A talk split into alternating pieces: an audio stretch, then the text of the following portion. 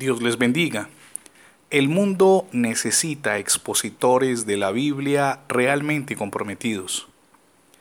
En una sociedad descompuesta por el pecado en sus múltiples manifestaciones, se requiere con urgencia de expositores bíblicos comprometidos con el ministerio. ¿Predicadores acaso? No, no digo predicadores, digo expositores de la palabra, que es distinto, y le voy a explicar al menos cinco razones de por qué. Muchos de quienes se llaman eh, predicadores no desarrollan su doctrina con fundamento en la Biblia. Primera razón. La segunda, muchos de quienes se llaman predicadores, lamento decirlo, pero se preocupan más por la ofrenda que recibirán que por transmitir un buen mensaje. Número tres, muchos de quienes se llaman predicadores no se toman el trabajo de estudiar a fondo el pasaje o versículo que van a exponer. Número cuatro, muchos de quienes se llaman predicadores toman un versículo como base, pero su exposición gira en torno a un tema diametralmente opuesto. Y número 5. Muchos de quienes se llaman hoy predicadores procuran edificar un reino en torno a ellos mismos, en el cual prima el ministerio del hombre y dejan de lado el honrar y glorificar al Dios que sirve. El expositor bíblico toma su fundamento en la escritura. Enseña lo que ella enseña. Aquello que transmite tiene un carácter cristocéntrico y jamás pierde de vista una realidad que leemos en Lucas 19:10 porque el Hijo del Hombre, dijo el Señor Jesús, no vino a hacer otra cosa que a buscar y salvar lo que se había perdido. Cuando nos distanciamos de ese norte, nos convertiremos simplemente en predicadores, que dicho sea de paso, abundan por doquier. ¿Qué se necesita entonces? Predicar en el Espíritu. ¿Por qué razón hay tan poca eficacia en nuestros expositores hoy día? porque desarrollamos el ministerio de la predicación en nuestras propias fuerzas y no en el poder del Espíritu Santo. El Señor Jesús impartió claras instrucciones a sus discípulos que siguen vigentes y que leemos en Hechos capítulo 1 versículo 8. Pero recibiréis poder cuando haya venido sobre vosotros el Espíritu Santo y me seréis testigos en Jerusalén, en toda Judea, en Samaria y hasta lo último de la tierra. Cuando lo hacemos, es decir, cuando predicamos en el poder del Espíritu Santo, ese mismo poder, que es el poder transformador de Dios, se manifiesta en las personas a las que les compartimos la palabra. Tenga presente que todo creyente es un instrumento potencial en manos de Dios.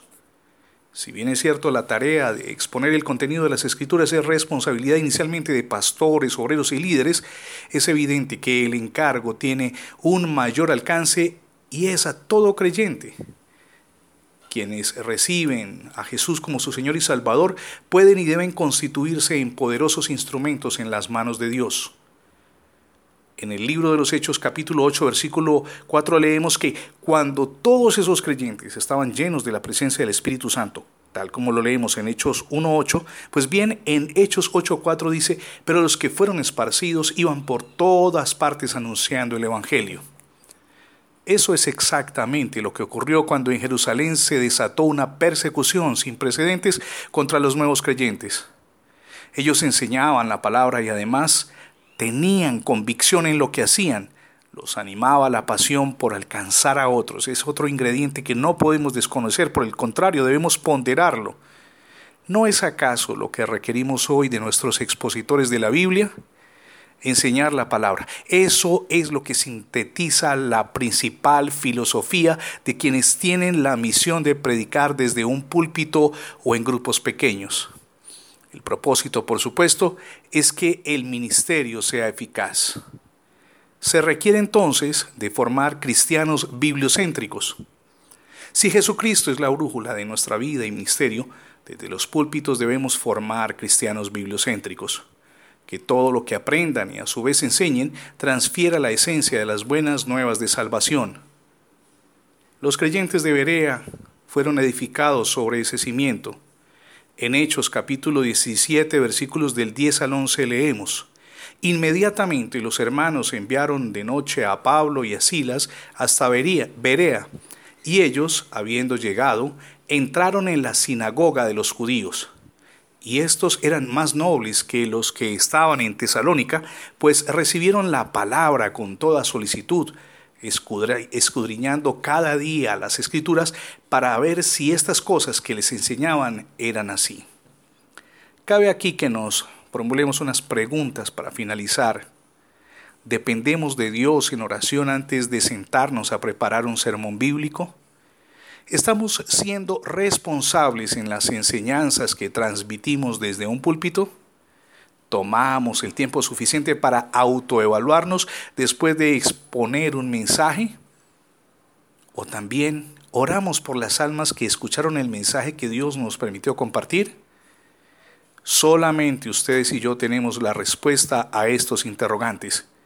Y Dios permita que nuestro servicio a Él sea con altos estándares de excelencia, de consagración y de santidad. Mi nombre es Fernando Alexis Jiménez y le invito a leer mis contenidos en mensajerodelapalabra.com. Dios les bendiga rica y abundantemente.